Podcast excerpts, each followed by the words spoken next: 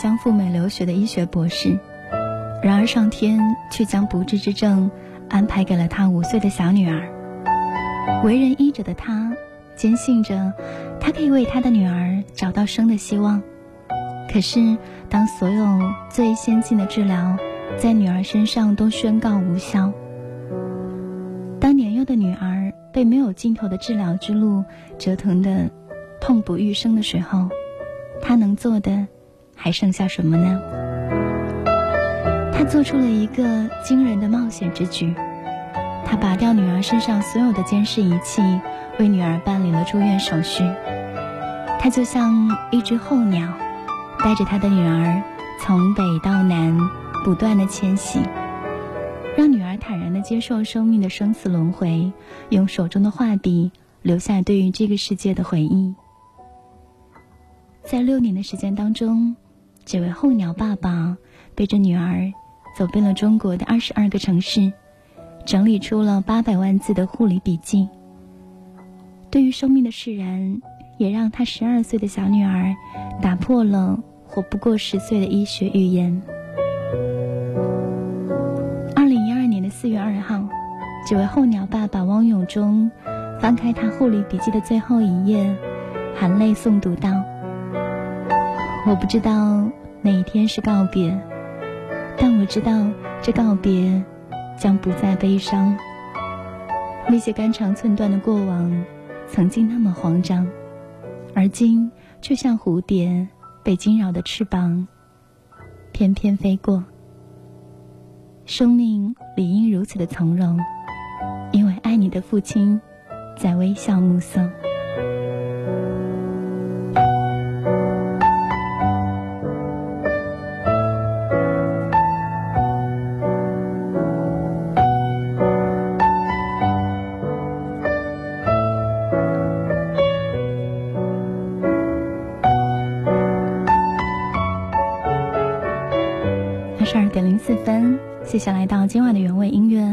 时间。今天是一个很特别的日子，应该说，在这一周武汉淅淅沥沥的大雨当中，一定有很多人在怀念过去的那些家人、朋友和内心的牵挂。今天晚上我们的这个故事，它有一点点的感伤，它讲述的是一家人对于生命的坚持。故事名字叫做《女儿别怕》。爸爸与你生死相依，欢迎你搬个小板凳来听今晚的故事。当然，在听故事的时候，也欢迎你告诉我你的感受。在微博找到 DJ 猪猪，微信的公众平台，欢迎你找到音乐双声道。这是一个生死相依、平静相伴的故事。最怕空气突然安静，最怕朋友突然的关心，最怕回忆突然翻滚绞痛着不平息，最怕突然听到你的消息。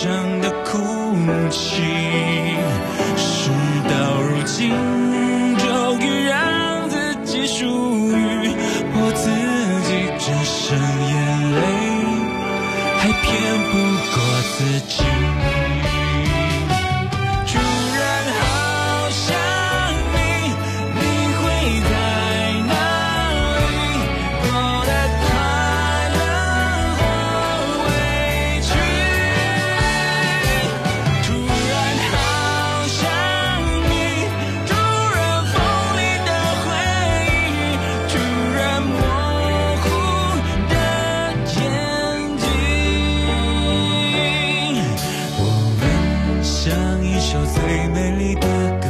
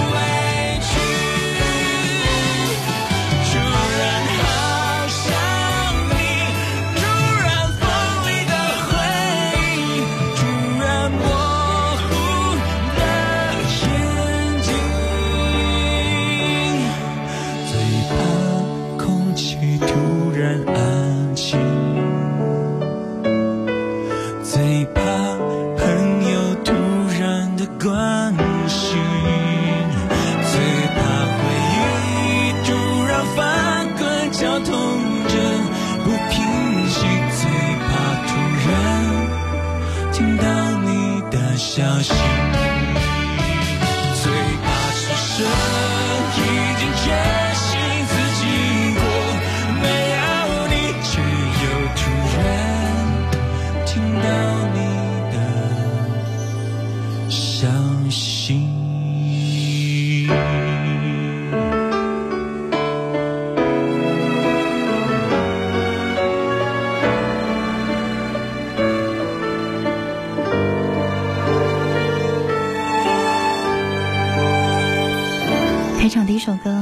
五月天突然好想你》，在这样一个很特别的日子里面，有你藏在心里面格外想念的人吗？在今晚的节目当中，要来给你讲的睡前故事，它非常的特别，它是关于生命的生死相依和平静的守候。欢迎各位锁定主听音乐广播，我们的节目呢，在每周一到周五的晚间十点陪伴你。在今晚的这个故事呢。其实我在很久之前就已经看到了，可是我唯独觉得一定要在今天晚上讲给你听，是最为特别的。今晚除了有这个故事陪伴你呢，我们还会有一些听节目的小小福利送给大家。除了有美味的老时光咖啡，在今晚呢将会送出十张电影票，这是由幸福蓝海国际影城来提供的电影票。有效日期呢是四月十一号之前，大家可以看以下的电影：《一夜惊喜》《盲探》《白日焰火》《潜艇总动员》一二三《麦兜响当当》，还有 Q 版《三国之三小强》。我们将在今晚节目当中呢送给五位朋友，每人两张电影票，你可以带着你的家人或者朋友感受一下看电影的悠闲时光。地点呢是在武汉市洪山区雄楚大道八百八十八号，金地雄楚一号四楼。想要看电影的朋友呢，也欢迎你在直播贴留言告诉我，我们会在节目的尾声抽取幸运的名单。接下来的时间就交给这位候鸟爸爸。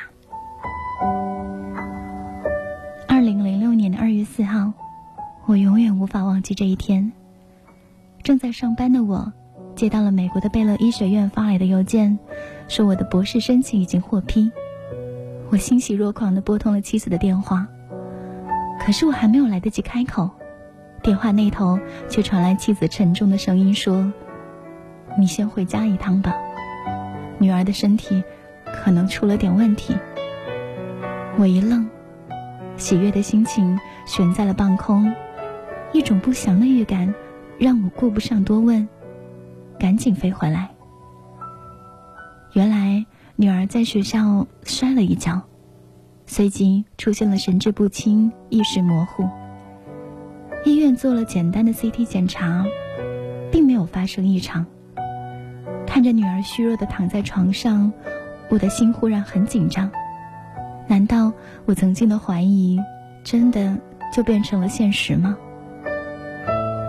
其实，一个多月前。我送女儿上学的时候，就发现了她的异常，她频繁的跌倒。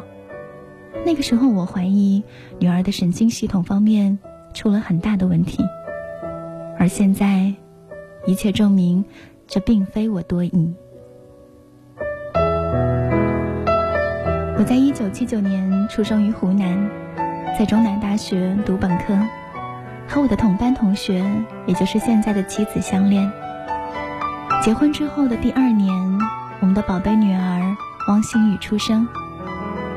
聪慧可爱的女儿在绘画方面天赋过人，三岁的时候就喜欢用彩笔画画，家里厚厚的画纸，张张有模有样。在读学前班的时候，她的作品参加昆明市儿童绘画大赛，作为特别奖被送往日本展览。女儿是我跟妻子。最大的骄傲。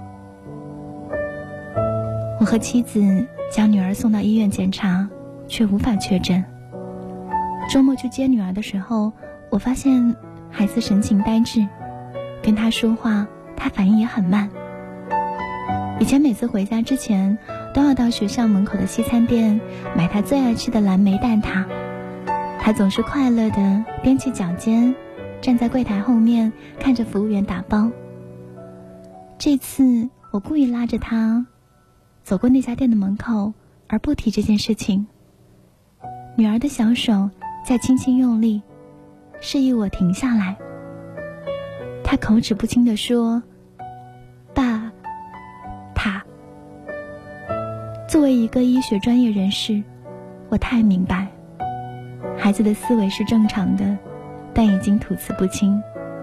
他肯定患上了棘手的疾病，再也不能抱有侥幸的心理。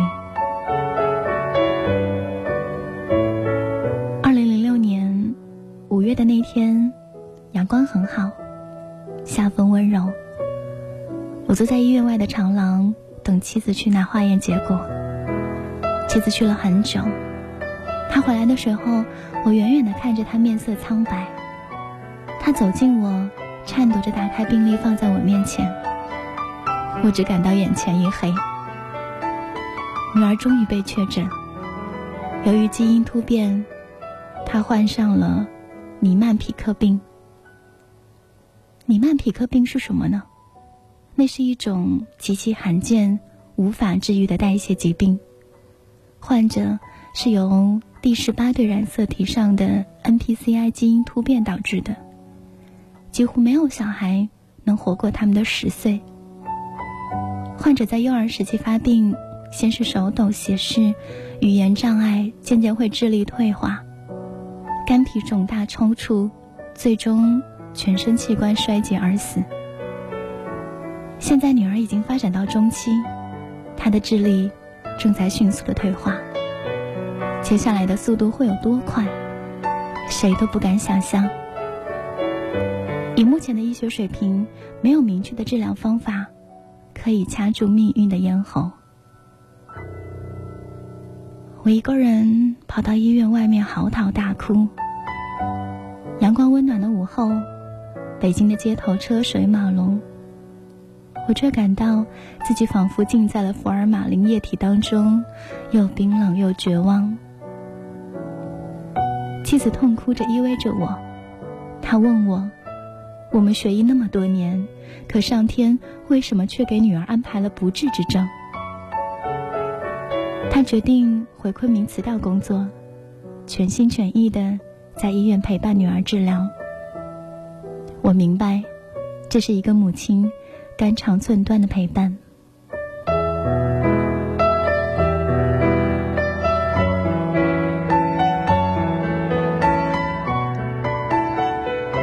原本幸福美满的家庭一下子就垮了。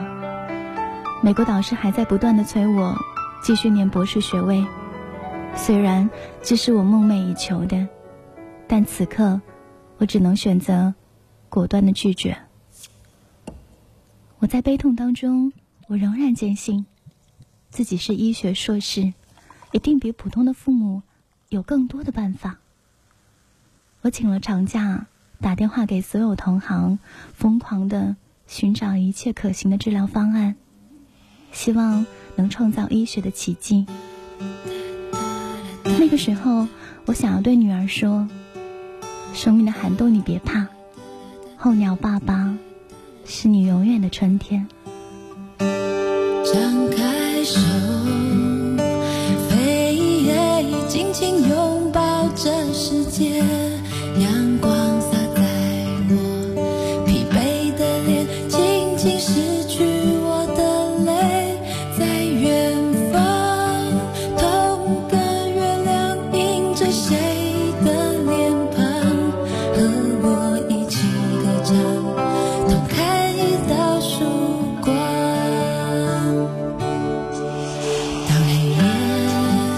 沉睡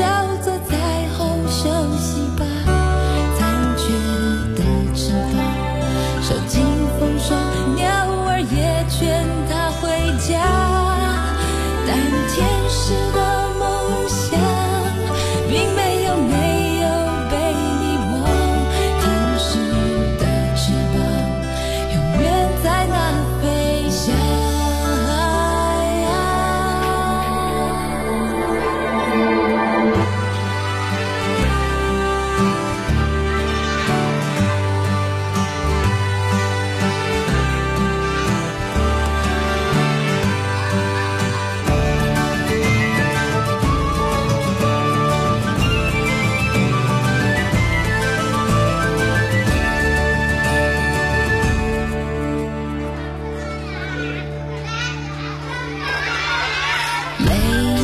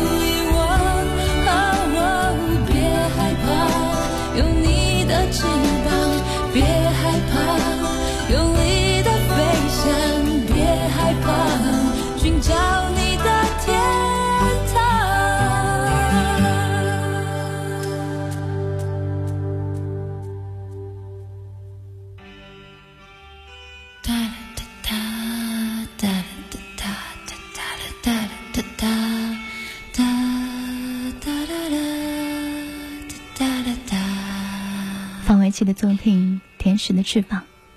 在这个遥寄思念的时节，我们正在给你讲：女儿别怕，爸爸与你生死相依。夜晚来临，我和他的故事还没有结束。两个人从陌生到熟悉，不管结局是什么，我们曾经相遇。怀念这一分钟，记得你。夜晚十点，猪猪用对的音乐陪你晒月光。原味音乐，原味音乐，不眠时间。不眠时间。欢迎继续来守候今晚的原味音乐不眠时间。今晚的这个故事呢，它描绘的是生死相依的那个画面，当然还有对于生命要一直往下走的坚持。欢迎你搬个小板凳来听今晚的故事，关于这位候鸟爸爸的故事。我将女儿送到了昆明的医院治疗，因为职业便利，我了解到比一般患者家属更多的治疗信息。首先，我给孩子进行了一系列的抗氧化剂的治疗。女儿的血管很细，连续三个月用药，她的手脚跟头部全部都扎青了。无奈之下，医生只能给她埋上输液通道。虽然免去了每天扎针之苦，但手臂上的埋管让原本活泼可爱的女儿再也不敢动，就连简单的抬手，她都变得小心翼翼。可是半年过去了，效果并不好，女儿的站立能力越来越差。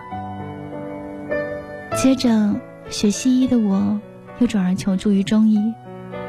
那个时候，家里永远都弥漫着浓浓的药味。中医开的大多是偏方，用药也比较的刁钻，熬出来的味道自然是苦的难以下咽。可是我的女儿，却出奇的听话，居然将整整一碗药乖乖的喝下去。又是三个月过去了，中药也没有让女儿的病有半点起色。为了方便照顾她，妻子在网上订购了一只轮椅。傍晚，别人送货上门的时候，六百六十八的轮椅，妻子拿出了七百块。我故意问女儿：“你说应该找多少钱？”女儿脸上浮现出了痛苦的表情，算了很久，他艰难的说出了一个错误的答案。房间里面安静的可怕，孩子的智力已经开始明显退化了，这证明了之前所有的努力都是白费。我依然不想放弃，几乎进行着所有的尝试。有一天，我的一个邻居告诉我，一年生的甲鱼炖山药可以来缓解孩子的症状。我连忙到处寻找一年生的甲鱼。看到我千辛万苦的终于找到两只小甲鱼，我的妻子哭着问：“这能行吗？你是医生，你知道这样不行啊！”我瞬间就泪流满面。我不知道自己从什么时候开始，已经完全抛开了一个医科工作者的专业和理智。我此刻只是一名父亲，心里布满了无能为力的痛苦。二零零七年十一月底，女儿病得连床都起不来。喂水喂饭的时候，常常会呛出来。为了不让我们难过，她即使呛得再厉害，也会马上张开嘴巴，等妈妈喂下一口。每次女儿被治疗折磨得很难受的时候，她都会伸出小手，去摸摸妈妈。有的时候，因为手抖得太厉害而摸不到。就发出呜咽的吼声。后来，女儿的情绪出现了抑郁，一向乖巧的她，一连三天拒绝吃东西。第四天，女儿虚弱的睁开眼睛：“爸爸，放了我吧。”我不治了，我好难受。我的心里面滚过了一阵巨大的痛。最痛苦的就是我的小孩，他被各种治疗和药物折磨，而我也非常清楚，目前这种遗传性的基因突变引起的疾病，还是根本无法治愈的。过度治疗只会增加孩子的痛苦，让原本有限的生命更加暗淡无光。我再次飞奔到主治医生的病房。取消自己过度治疗的建议。医生同情的拍了拍我的肩膀。我能够理解你的心情，那我们就尊重孩子的意愿吧。我走出医生的办公室，泪如雨下。傍晚，我将我们决定出院的这个消息告诉了女儿。女儿露出了久违的笑容。那天晚上，我看到女儿努力的伸手去拿床头柜上的病历跟笔。只见女儿拿到笔之后，努力的在病历上画着什么。我心里有一阵欢喜。要知道，女儿的手抖得连勺子都拿不住。可是，热爱绘画的她却可以坚强的握住她的笔。我凑近一看。女儿画的是病房窗外一小方天空，电线错落交织成一张网。鸽子飞过去，是忧伤的弧线。女儿痴迷的看着窗外渐渐暗淡下去的天空，问我：“爸爸，我病好之后，你带我去画画，行吗？去大森林。”海边，雪山，有大树，有松鼠。我想，我想画下这个世界。我的鼻子一酸，差点就哭出来。工作一直都很忙，从来都没有带孩子出过远门。大海和森林是什么样子，在他脑海当中，还只是电视里的样子。不一会儿，妻子买饭回来，女儿很高兴，还努力的对妈妈说：“我好多了，能吃饭了。”妻子一愣，惊喜又疑惑的看着我。我是从来没有过的心痛。小时候，女儿生病，我总是告诉她：“你好好吃饭，只要你好好吃饭，就能好起来。”现在，女儿是多么想要快点好起来，和爸爸一起去画外面的世界啊！时至今日，也只有画画能让她的状态稍微的好起来。睡着之后，我和妻子守在他的床前，目不转睛的看着他。孩子艰难的呼吸着，娇嫩的皮肤。有一些苍白，额角透出了蓝色的血管。我贪婪的看着他，看着女儿稚嫩的小脸上，还停留着他对这个世界阳光而纯洁的梦想。时间越来越短暂了，到底还有多少个夜晚可以这样陪在他的身边呢？我不知道，我和妻子都不知道。带着你向天空飞去，那朵小花在盛开。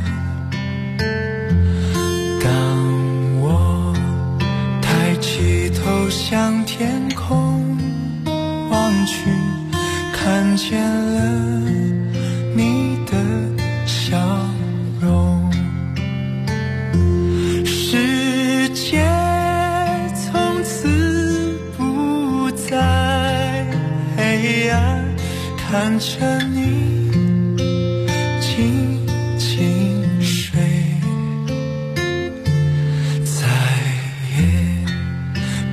会有人来打扰你，你是天使的孩子。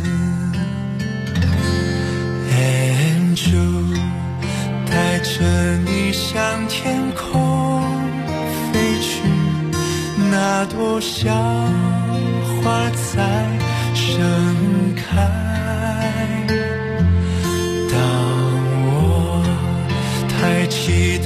向天空望去看见了